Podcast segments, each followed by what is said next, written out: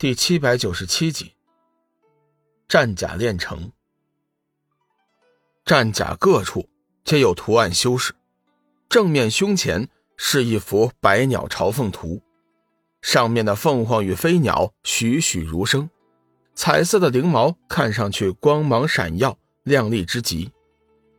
就在众人大加赞赏的时候，突闻一声凤凰鸣叫。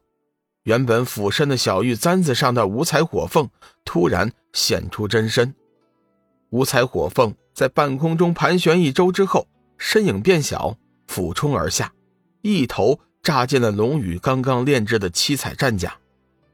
只见一道耀眼的光芒闪过之后，五彩火凤已经附身在了战甲上的百鸟朝凤图上，战甲顷刻间，一层琉璃般的光泽在流动。让战甲看起来就像是一件活物一般。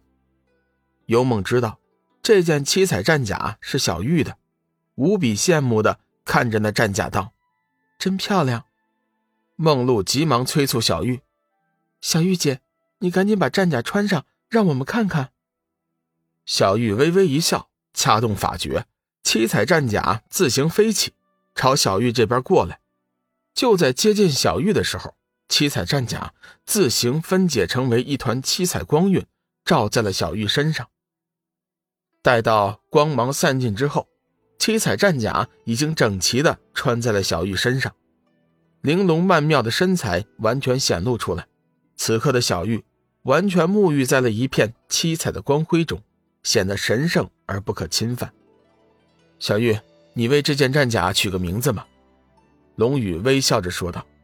小玉沉思片刻，道：“不如就叫幻月战甲吧。”龙宇点了点头：“嗯，不错，幻月战甲这名字确实不错。”小玉在仙界原本就有幻月仙子的名头，如今这战甲名为幻月，确实贴切。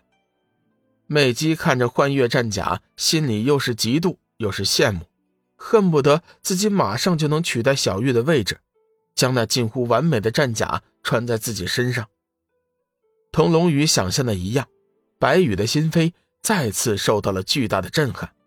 他无法想象，龙宇徒手炼制的战甲前后不过一个时辰的时间，居然是成功的炼制出了可以媲美神器成长型的战甲。接下来，龙宇以同样的手法，取了黑暗玄铁、邪恶之水等八种材料，为邪光。量身打造了一副通体黑色的战甲。当龙宇将战甲交给邪光的时候，邪光甚至不敢相信这居然是真的。他两眼发光的近距离观察着捧在手中的战甲，心中暗暗感叹：上天对他是多么的恩宠，叫他成为了龙宇的兄弟。有时候选择是很重要的。这是一件同样堪称完美之作的战甲。坚硬的材料经过龙宇的炼制之后，十分的柔软，极有韧性，没有丝毫的负重。战甲表面上的诡异的黑色花纹，活灵活现，极为生动。胸口是一幅双目赤红的魔神像，邪光甚至能感应到，那对赤红的眸子正在慢慢的吸收着天地间游离的邪魔之气。叫什么好呢？邪光一边端详着战甲。一边沉吟着，突然他双眼一亮，道：“不如就叫黑暗战甲吧。”哈哈哈，这个名字威风，就叫黑暗战甲。龙宇点头称赞。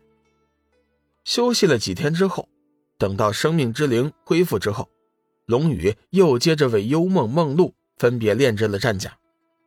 两女战甲的风格大体相同，但是所用的材料却完全不同。考虑到幽梦修炼的是冥界法诀，龙宇在炼制战甲的时候，特意加入了黄冥石，以帮助幽梦吸取天地间的冥力。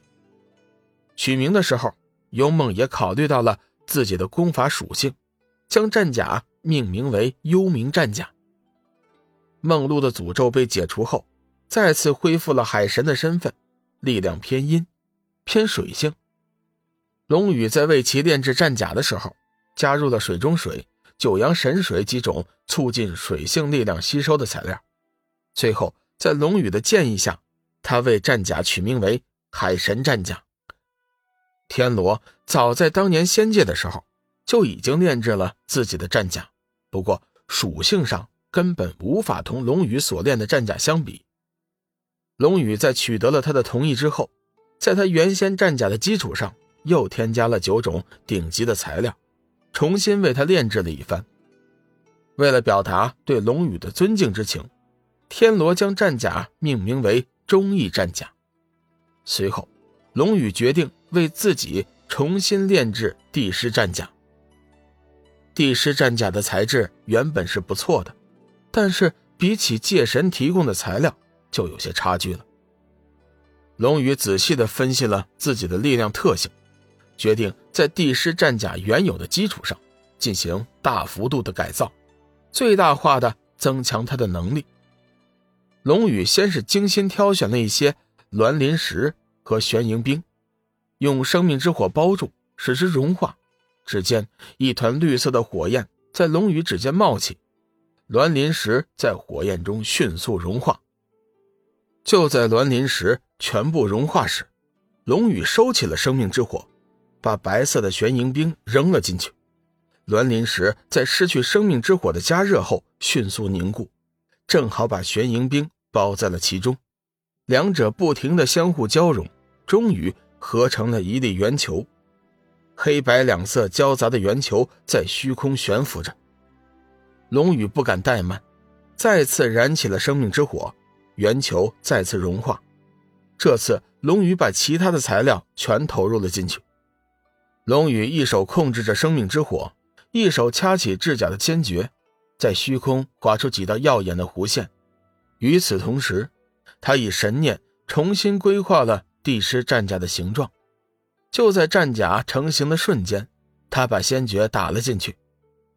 待到最后一道仙诀完成，一道暗金色的光芒亮起，帝师战甲终于完成了。战甲呈现出一种深度的暗金色，假面不时的流光闪动，弥散山一般强大的气势。龙宇这才舒了口气，他擦了一把脸上的汗。嘴角露出欣慰的笑容。